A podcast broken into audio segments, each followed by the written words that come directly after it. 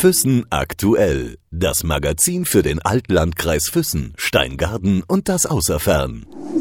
Im Gespräch mit. Er ist Aramäer. Sie ist eine rassige Brasilianerin und heute bei mir zu Gast Tatjana und Metin Oduncu. Herzlich willkommen. Hallo, guten Abend. Hallo, guten Abend. Ihr seid ein, ein sehr schönes, also optisch ein sehr schönes Paar. Dankeschön, Dankeschön, Dankeschön. Ich hoffe auch nicht nur optisch. ja, meine Frau ist wahrscheinlich der, der ansehnlichere Part von uns beiden und äh, sozusagen die bessere Hälfte von uns. Und ich denke, ich lasse lieber ihr den Vortritt, wenn es ums Aussehen geht und ich halte mich ein bisschen zurück, wenn es um die anderen Dinge geht. Ich fand es so toll, wo ich euch kennengelernt habe, und zwar aus einem Grund. Du als Aramäer in Brasilien, als ITler und lernst dort im Amazonas tatsächlich eine Amazone kennen. Und du bist jetzt hier. Wie fühlst du dich in Deutschland? Ja, ich finde es total schön, ja. Wegen Liebe, ne? Ich bin da, aber jetzt, ich finde schon viel verbessert. Schön. Ja, also die, die Wege sind manchmal, äh, ähm, ja, auch manchmal nicht äh, vorher abzusehen, ja, und wo, wo auch die Liebe hinfällt. Mädchen, was hat dich eigentlich nach Brasilien gebracht? Also es waren hauptsächlich berufliche äh, Aspekte, das heißt, ich musste von der Firma aus, ich war damals bei äh, Siemens tätig und mir wurde die Option gegeben, sozusagen für mehrere Jahre eine Abteilung dort zu leiten. Und die äh, Option habe ich dann wahrgenommen, weil einfach das Ganze auch interessant für mich war und meine damalige Situation auch, ich war nicht verheiratet, war Single, äh, flexibel und äh, war damals in München und äh, ja, habe dann die Gelegenheit ergriffen und bin nach Brasilien. Du hast deine große Liebe jetzt in Brasilien getroffen. Ihr habt drei gemeinsame Kinder. Wie wird denn bei euch zu Hause gesprochen? Also bei uns zu Hause ist es manchmal ganz, ganz witzig, weil generell sind es drei Sprachen. Also wir sprechen natürlich hauptsächlich Deutsch, dann äh, Portugiesisch und Aramäisch. Das heißt, wenn wir immer irgendwelche Worte oder wenn irgendwelche Worte uns nicht einfallen, ja, dann, dann behilft man sich einfach der, der Muttersprache. Das heißt, ich dann irgendwo mal im Aramäischen und meine Kinder dann Portugiesisch. Ähm, die reden aber zu 90 Prozent lieber Deutsch und die Mutter natürlich äh, Portugiesisch. Und, äh, aber so halten wir, glaube ich, auch alle drei Sprachen wirklich auch am Leben. Und äh, ja, das ist auch, glaube ich, eine Bereicherung bei uns zu Hause. Und das ist was Besonderes, wirklich. Tatjana, ihr seid eine multikulturelle Familie. Ist es eine Gewöhnungssache gewesen oder war es für dich total fremd, dass du einen Mann aus Deutschland, der jetzt aber seine Wurzeln ganz woanders hat, kennenzulernen? Erst einmal, ich habe noch nie, nie meine so Gedenke gedacht. Ich eine Männer von anderem Land.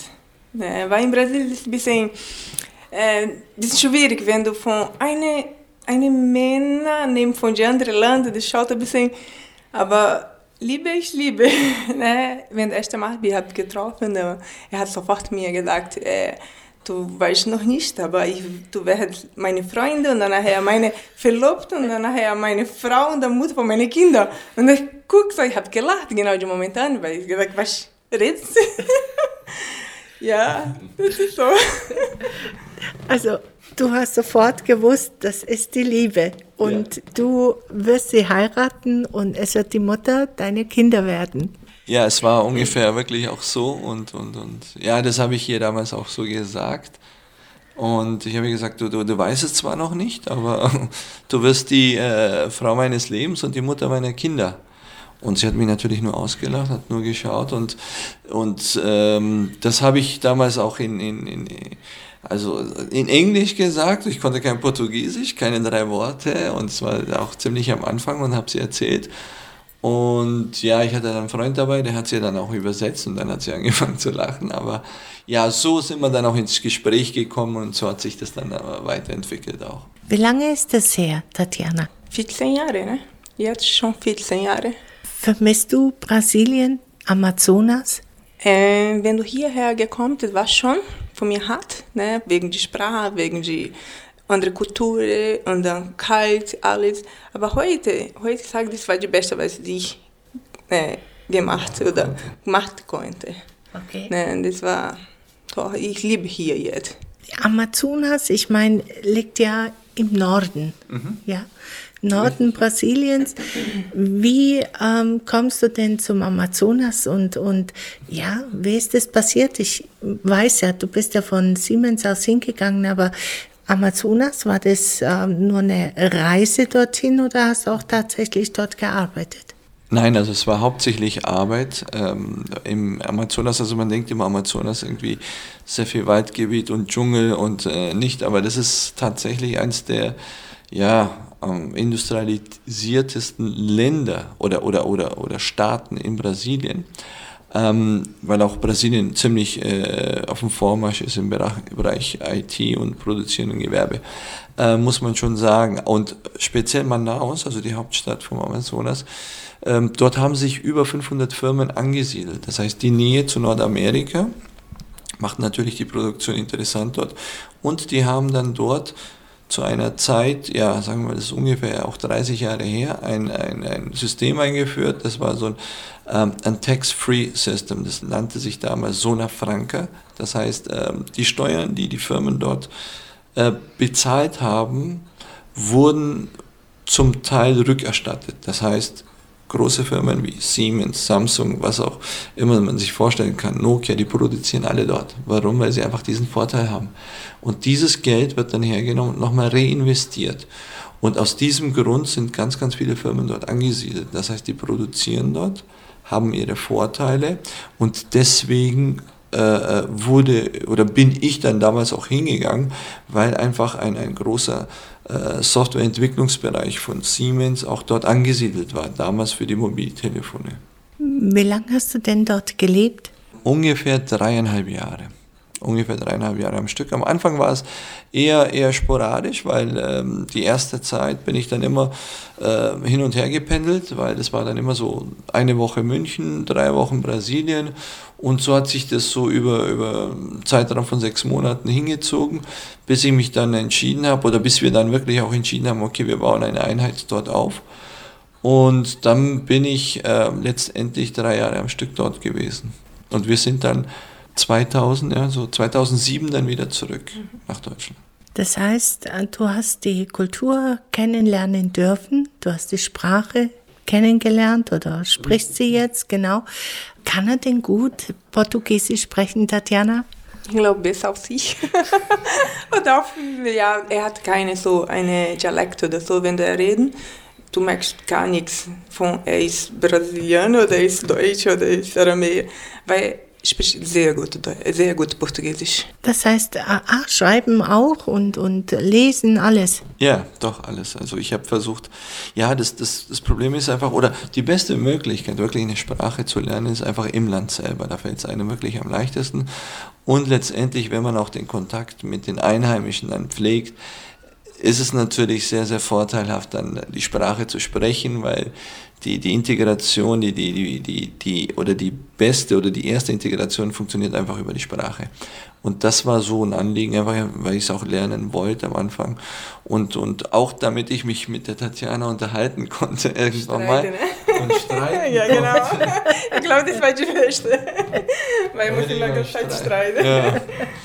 Nein, aber es ist, es ist äh, auch, auch ein Anliegen gewesen äh, von mir, die Sprache schnell zu lernen, damit man auch die Kultur besser kennenlernen konnte, ähm, die Eigenheiten des Landes, die Leute an sich selber, weil sonst bleibt man immer außen vor. Ich meine, man merkt das jetzt auch hier bei uns in, in der Gesellschaft und die aktuelle Situation ist ja letztendlich so und, und ähm, ja, man muss auch wirklich auch, auch, auch sagen, dass die Sprache einfach das erste Instrument ist zur Integration.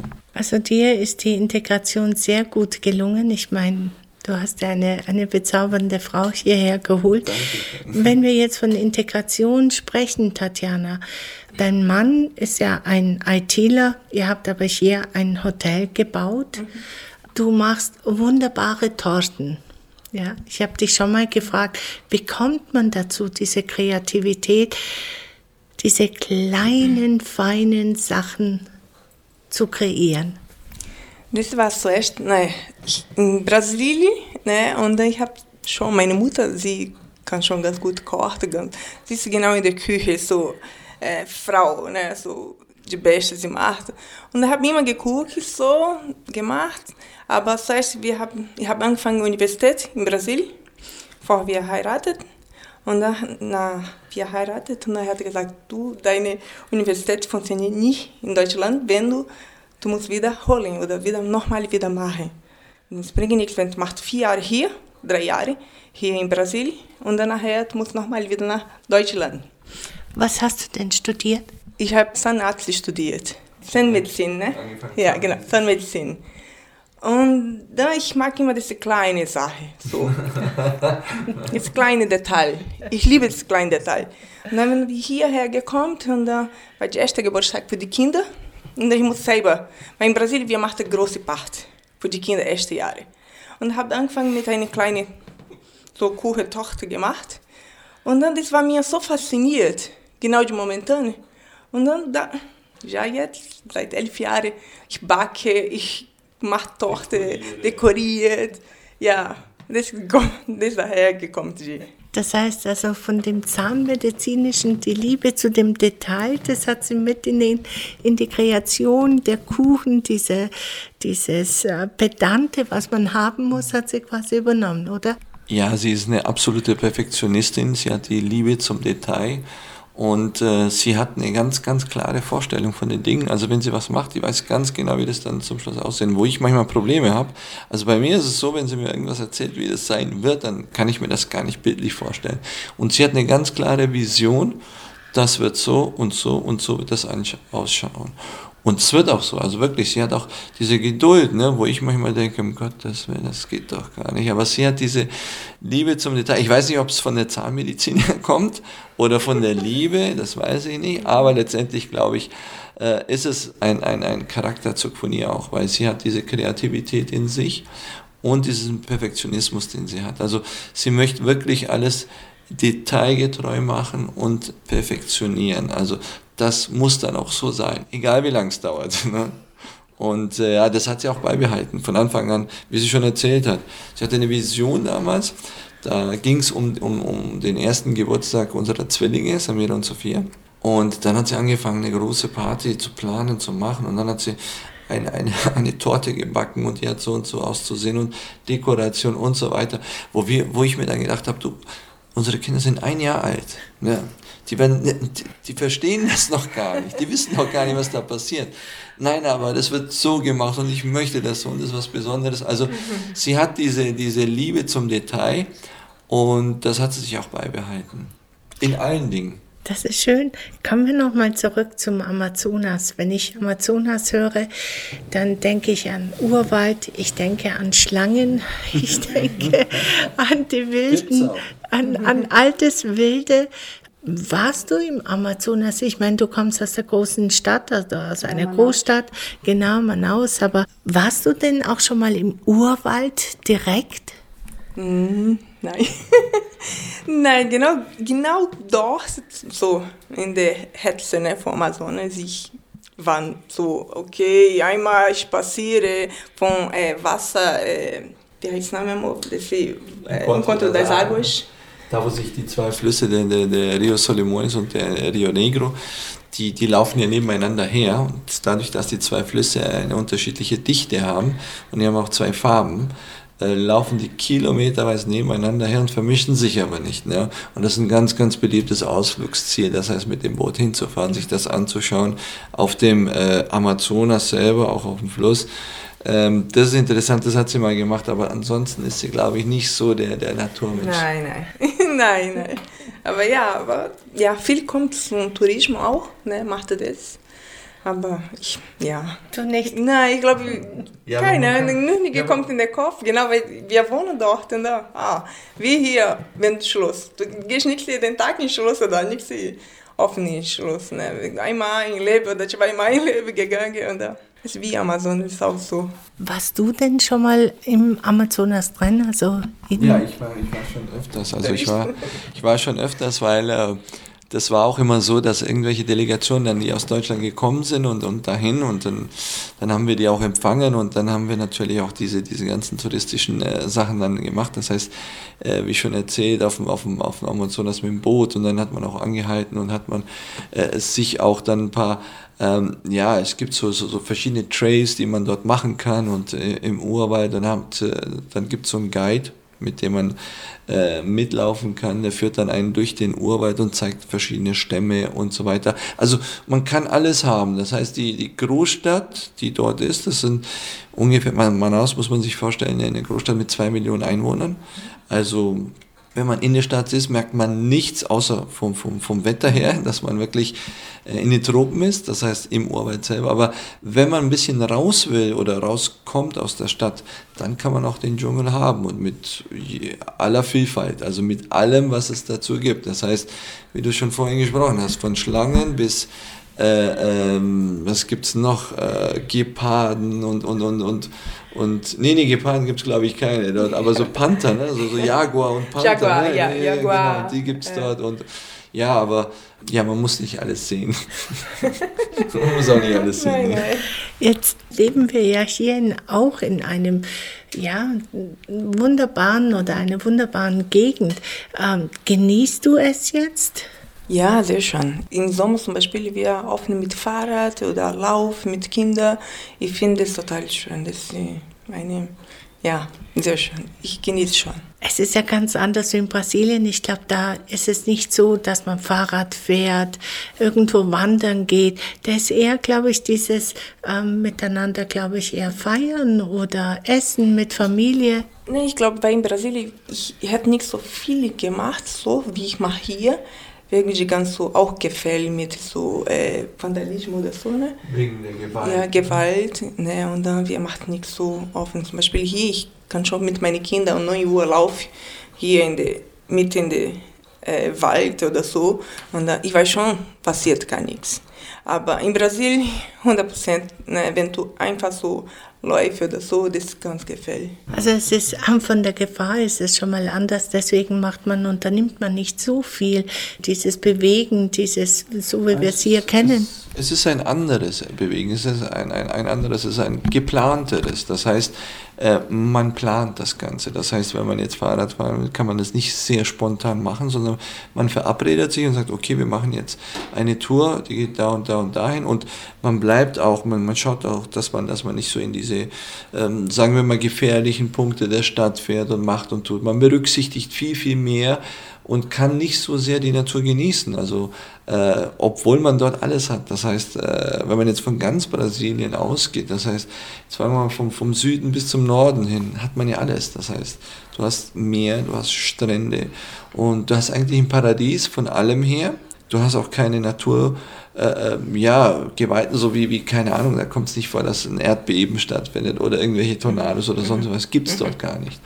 Aber die, die Gewalt im, im Land an sich selber, das heißt, äh, ähm, diese Unsicherheit, die man dann hat, letztendlich, die beeinflusst doch das tägliche Leben.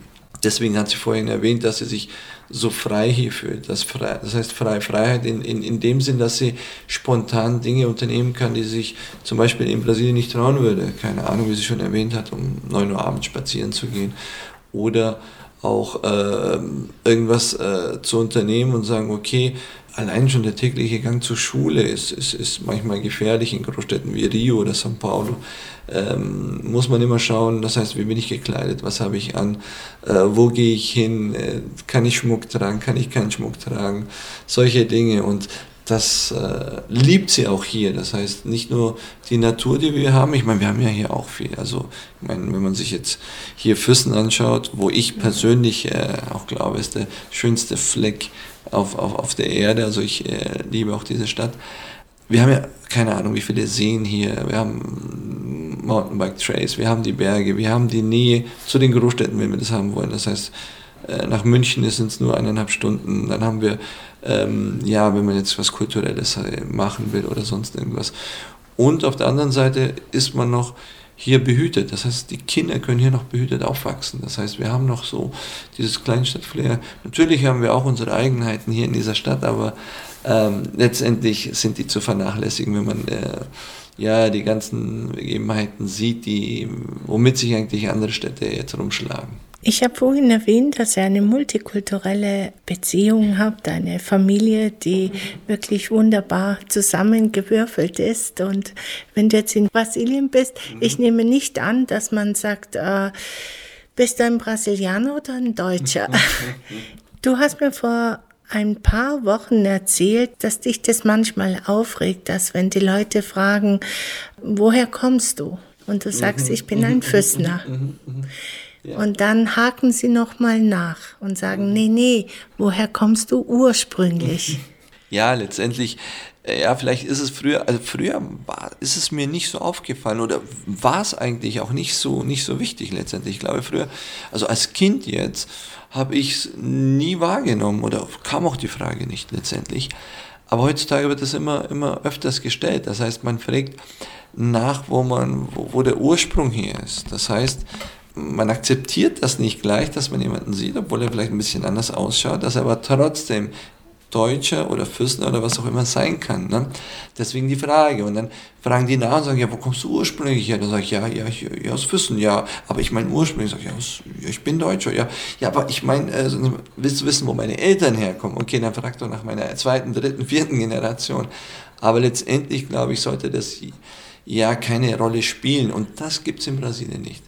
Also in Brasilien ist es wirklich so, dass jeder als Brasilianer gesehen wird. Also das heißt, äh, es gibt zum Beispiel in São Paulo die größte Gemeinde, japanische Gemeinde mit über eine Million Menschen in São Paulo, aber niemand würde auf die Idee kommen und zu fragen, bist du Brasilianer oder nicht? Das ist gang und gäbe.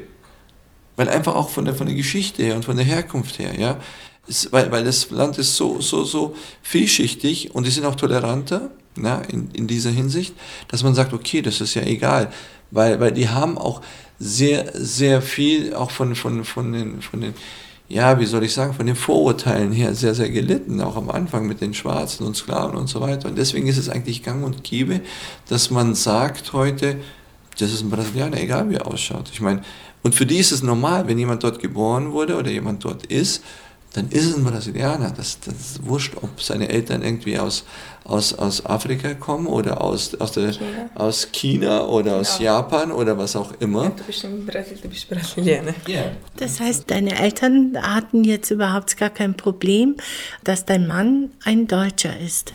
Nein, nein, nein. Wissen. Meine Mama, meine Mama. Ja, am Anfang. Anfang, ja, Anfang so hast du erst mal wieder ihn gesehen und gesagt, ich mag nicht dich.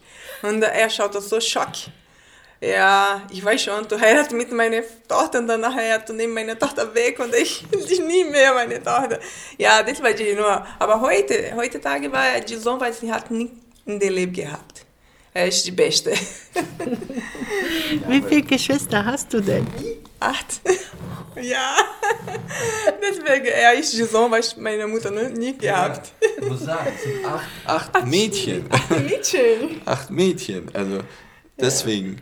Nein, also sie hat äh, am Anfang, ja, aber nicht, nicht, weil ich Deutscher bin, sondern weil sie einfach die Furcht hatte oder gleich wusste, dass. Weil die Kleine, ne? Dass, ja, so, so, so, ja, du bist die, nee, du, du hast noch eine Schwester, die ist jünger als ja, du, ne? Genau. Nur noch eine. Und der dann gehabt, ja gut, die, die heiratet jetzt mit, mit einem Deutschen und die zieht dann hier weg und dann habe ich einfach die Angst, sie zu verlieren, aus den Augen zu verlieren, deswegen.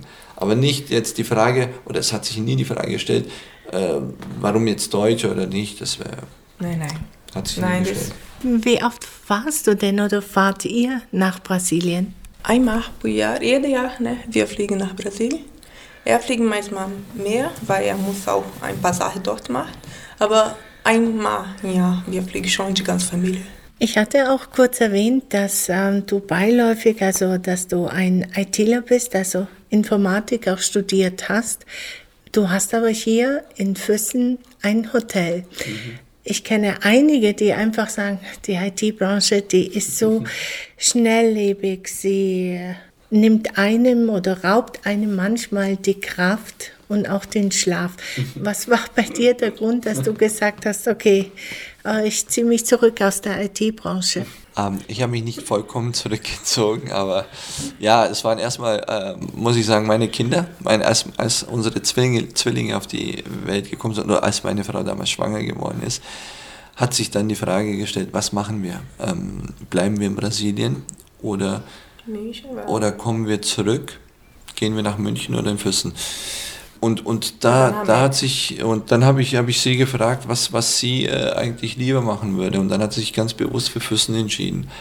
Warum? Weil sie einfach dachte, erstens ist es der beste Ort, um eine Familie zu gründen hier und äh, hier auch zu leben. Und zweitens hauptsächlich auch wegen, äh, ja, wegen der ganzen Versorgung auch letztendlich muss man bedenken, wenn man mit Zwillingen schwanger ist und es war die erste Schwangerschaft und wir wussten nicht so recht, was passiert und ist es gefährlich, ist es nicht gefährlich und die medizinische Versorgung ist nicht wirklich, äh, äh, wie soll ich sagen, sehr, sehr gut in Brasilien, wo man sagen kann, okay, äh, wir vertrauen auf und dann habe ich mich doch dann für das Sicherere entschieden und dann gesagt, okay, wir gehen zurück. Und dadurch, dass dann äh, sie sich für Fürsten entschieden hat und äh, ja, dann hat sich das einfach ergeben, dass wir nach Fürsten gekommen sind. Aber die IT-Branche, da habe ich mich nie äh, jetzt komplett zurückgezogen. Also ähm, ich mache immer noch äh, hauptsächlich äh, Consulting, also IT-Consulting nebenbei, manchmal weniger, ja, zu, also zu, zur Zeit äh, ein bisschen weniger, aber dann auch vermehrt äh, Consulting und Zertifizierungen in, in, im IT-Bereich in Firmen. Das mache ich schon noch. Also ich habe mich nicht komplett zurückgezogen, aber letztendlich ist es ähm, ja das Fortführen der Geschäfte hier in Füssen hat sich dann auch, auch äh, ja, zwangsläufig ergeben, weil Passage an sich war ja als, als, als eine äh, ja, also eine Rentenversorgung gedacht. Das heißt, es war eine Investition, wo ich gedacht habe, okay, irgendwann mal, wenn du in Rente bist, kannst du auf den Staat nicht, nicht, nicht hoffen und dann, äh, ja, wird schon irgendwie was hängen bleiben und lassen wir mal so ruhen. Und die Idee war es eigentlich, dass es mein Bruder, damals mein ältester Bruder, äh, äh, leitet, macht und tut, während ich halt in der Welt umeinander äh, meine, ja, meine, meine IT-Branche sozusagen nachreise. Ne? Äh, das heißt, je nachdem, wo ich dann gebraucht wurde, das heißt, ich habe ja auch nicht nur in München, sondern ich war auch in Amerika ein Jahr lang und dass das, äh, die Idee war eigentlich ein, äh, nicht zurückzukommen, ja, immer so ein bisschen, ja, so ein paar, paar Monate und dann wieder, wieder weg. Und Aus dem nicht zurückkommen ist es jetzt doch sehr sesshaft geworden. Ja. ja, zum Glück auch. Nein, es hat sich dann so entwickelt, leider, dass äh, mein, mein ältester Bruder damals 2005 dann auch verstorben ist und ähm, ich auch vor Ort niemanden hatte, weil mein anderer Bruder, der ist in München und äh, und äh, der andere Bruder von mir, den ich noch habe, der auch älter ist als ich, ähm, der hatte kein Interesse, die Geschäfte jetzt irgendwie weiterzuführen und ich musste dann zurück dadurch, äh, dass ich dann auch gezwungen war, entweder muss ich, ich musste mich dann entscheiden, entweder man stößt das komplett ab oder man äh, versucht hier so, so ein bisschen einen, äh, ja, einen roten Faden durchzuziehen und das Ganze aufzupeppen und zu sagen, okay, ich äh, äh, probiere das jetzt und versuche da irgendwie was daraus zu machen. Und auf der anderen Seite war es auch eine ganz gelegene ja, äh, Möglichkeit, eine Familie zu gründen und äh, uns hier wirklich auch äh, ja, niederzulassen. Kommen wir nochmal zu deinen süßen Verführungen. Du backst ja sehr viel und sehr schön und du hast ein Kaffee würde ich sagen, das hat so einen wunderbaren Vintage-Look. Angefangen von diesen kleinen Kartons, wo du die Törtchen reinbackst und ja, wie viele Sorten backst du täglich? Jeden Tag, ja. Ai, uns 15 oder 16 ne, Sorte so. Äh, Cupcake, Cheesecakes, weil Cupcake kommt noch mehr Sorten, ne? aber Cheesecakes zwei, zwei Sorten. Ja, und jetzt angefangen. Ne? Ich hatte angefangen, ich versuchte 16 Sorten.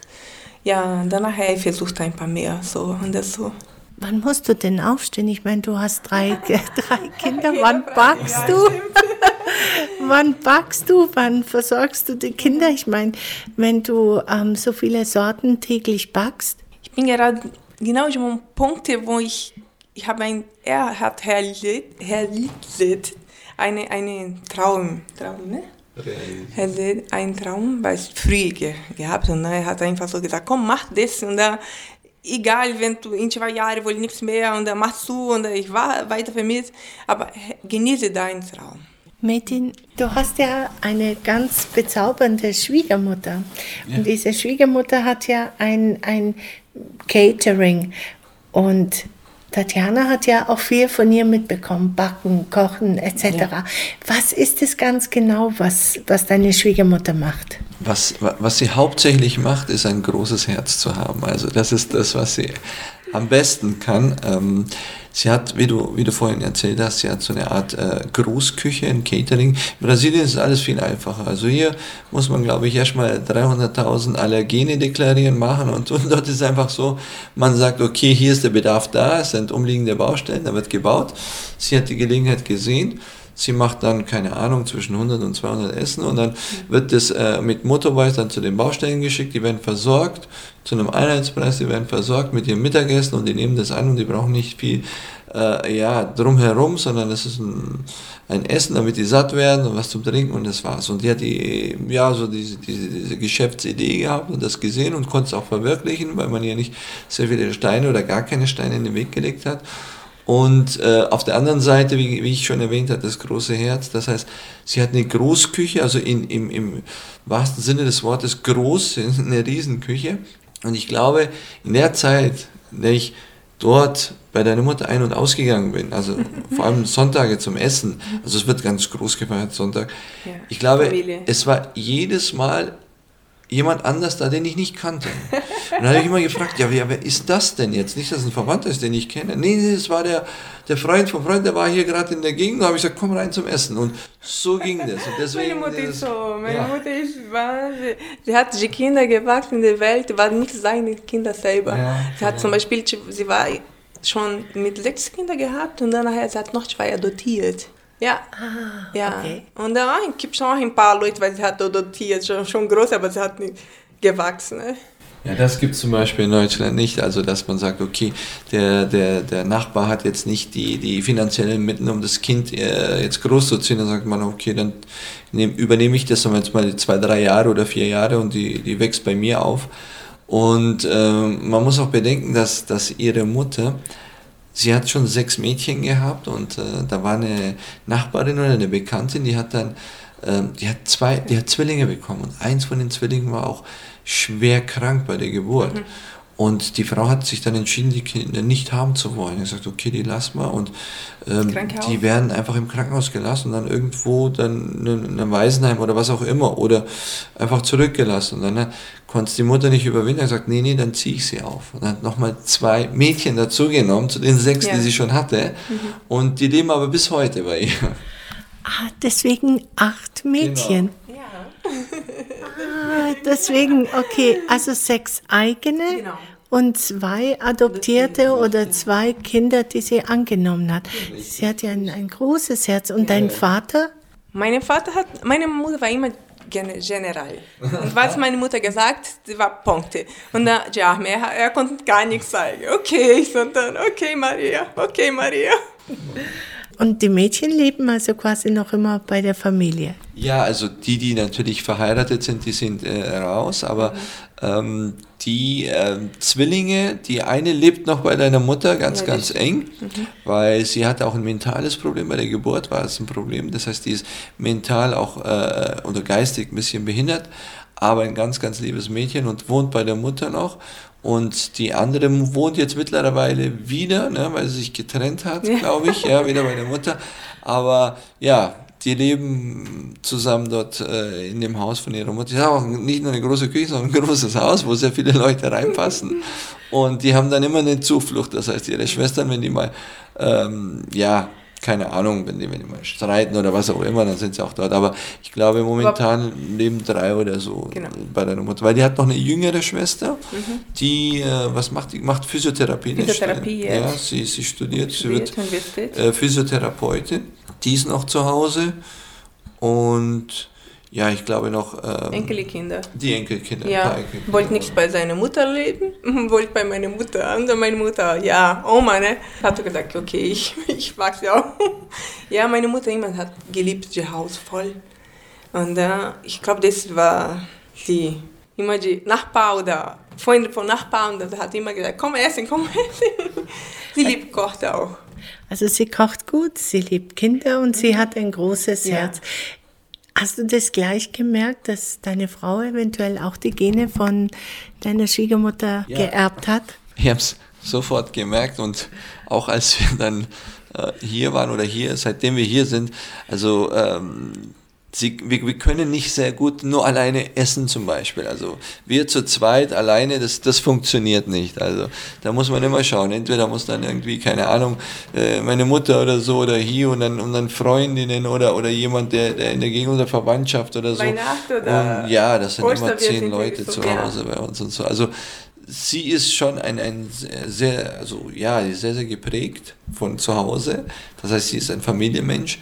Und, ähm, und das ist auch das, was ich liebe letztendlich. Also das ist das, was mir auch sehr gut tut. Also ich liebe es, Leute um mich zu haben, ich liebe es, Familie um mich zu haben und da ergänzen wir uns wirklich ähm, sehr, sehr gut. Also das mag sie auch sehr. Metin, würde ich es richtig sagen, wenn ich sage, man kommt aus zwei Kulturen oder man lebt in einem Kulturkreis, kommt aber aus dem anderen und man pickt sich das Beste heraus und sagt, das ist jetzt mein Ding. Würdest du dir das auch so wünschen, viel mehr wünschen, dass viel mehr Leute dieses Multikulturelle annehmen und aus beiden, aus beiden Kulturen, aus der deutschen Kultur beispielsweise, aus der aramäischen Kultur das Beste herausnehmen? Ja, absolut. Ich würde absolut zustimmen und sagen, ähm, man soll sein Ding finden. Das heißt, Integration muss sein letztendlich, aber man sollte seine Identität nicht aufgeben. Das heißt, die Identität ist wiederum was anderes. Das heißt, man kann sich integrieren, aber trotzdem seine eigene Identität, das heißt die eigene Kultur letztendlich bewahren und pflegen. Und das würde ich mir wünschen. Das heißt, man kann sich dann auch die, die Sahnehäubchen dann rauspicken und sagen, okay, das ist gut und das ist gut und das ist gut und, und alles ist ja nicht so, dass, dass sich das nicht ergänzt, sondern letztendlich kann man aus den äh, Synergien eigentlich die, die eine Kultur zur anderen dann auch hat, eigentlich äh, Kraft schöpfen und daraus lernen und dann sich seinen Weg und jeder für sich dann seinen Weg finden. Natürlich brauchen wir äh, irgendwo Rahmenbedingungen, das braucht jede Gesellschaft und das brauchen wir auch, aber letztendlich kann man sich seinen Weg finden und dabei seine eigene Identität, also Identität in dem Sinne, dass man äh, einen gewissen Bereich auch pflegt. Das heißt, das auch nicht vergisst. Das heißt, es wäre natürlich äh, schade, wenn ich jetzt anfangen würde und sagen würde, ich, ich akzeptiere nicht da, wo ich herkomme oder meinen Kulturkreis und würde jetzt die Sprache nicht fortführen oder würde jetzt meine kulturellen äh, Feierlichkeiten oder die kulturellen Dinge meiner Sprache nicht weiterpflegen, dann wird es in der zweiten, dritten, vierten Generation verloren gehen und das ist sehr, sehr schade. Ja, und ich glaube, das eine kann koexistieren neben dem anderen. Jede Kultur bereichert die andere.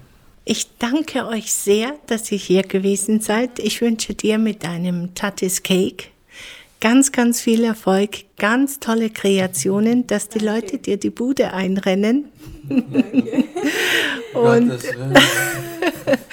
und herzlichen Dank, dass ihr hier gewesen seid. Ich bedanke mich vielmals nochmal bei euch und über den äh, tollen Artikel habe ich mich sehr, sehr gefreut und es war wirklich auch ganz, ganz toll von euch und vor allem menschlich. Ja, menschlich. Dankeschön. Danke auch. Füssen aktuell. Das Magazin für den Altlandkreis Füssen, Steingaden und das Außerfern.